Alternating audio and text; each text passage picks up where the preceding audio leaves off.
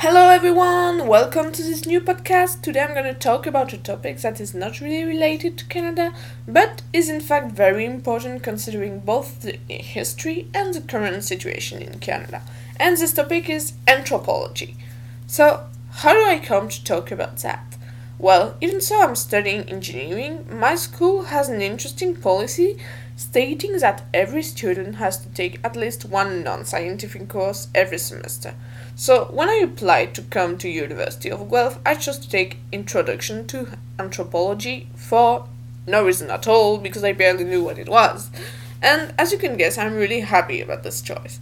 So, what is anthropology and how is it related to my Canadian experience? Well, the definition of it is the study of humankind in all times and places, with which, as you can hear, is the most precise definition ever.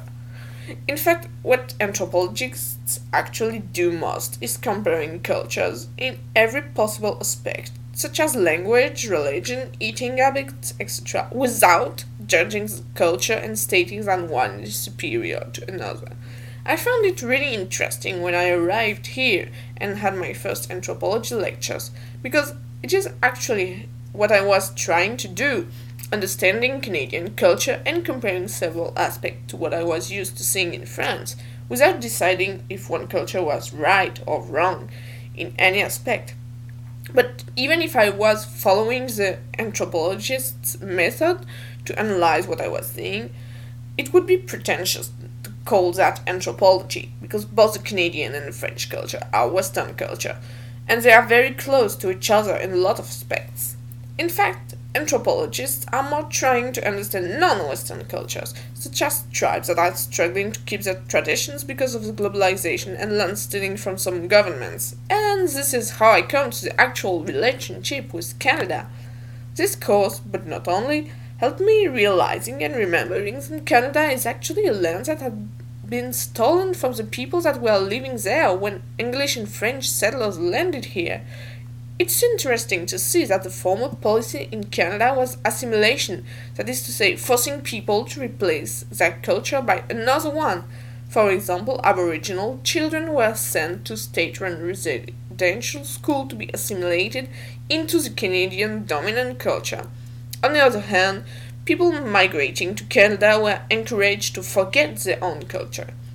Now, Canada has a reputation to be an open minded, multicultural country and is trying to compensate for the crimes committed against Aboriginal people and to acknowledge that we are sitting on territory that belonged to another people.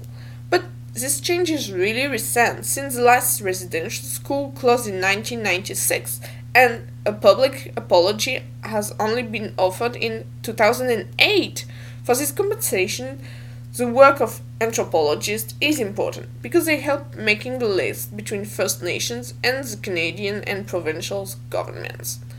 Now, as my anthropology teacher says during the lecture, quote, most of Western countries nowadays don't require cultural assimilation, except France. For example, the French force Muslim women to undress in order to fit their culture. End of quote.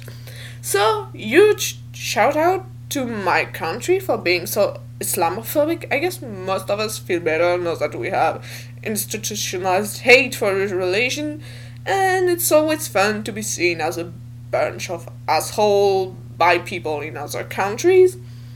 So, my conclusion is that I now consider anthropology as something necessary, not only because it helps protect some bands and tribes from having their land stolen or even disappearing as a culture but also because anthropologists tend to be as neutral as possible and not judgmental about other cultures, and I think everyone should actually at least try to do that in order to be more tolerant and open minded. Maybe I'm being too optimistic right now, but I think it would, could help making the world slightly better. So I apologize for this quite depressing podcast. I hope you still enjoyed it. No matter which side on the Atlantic you are, I wish you to stay warm, and I catch you later for another podcast.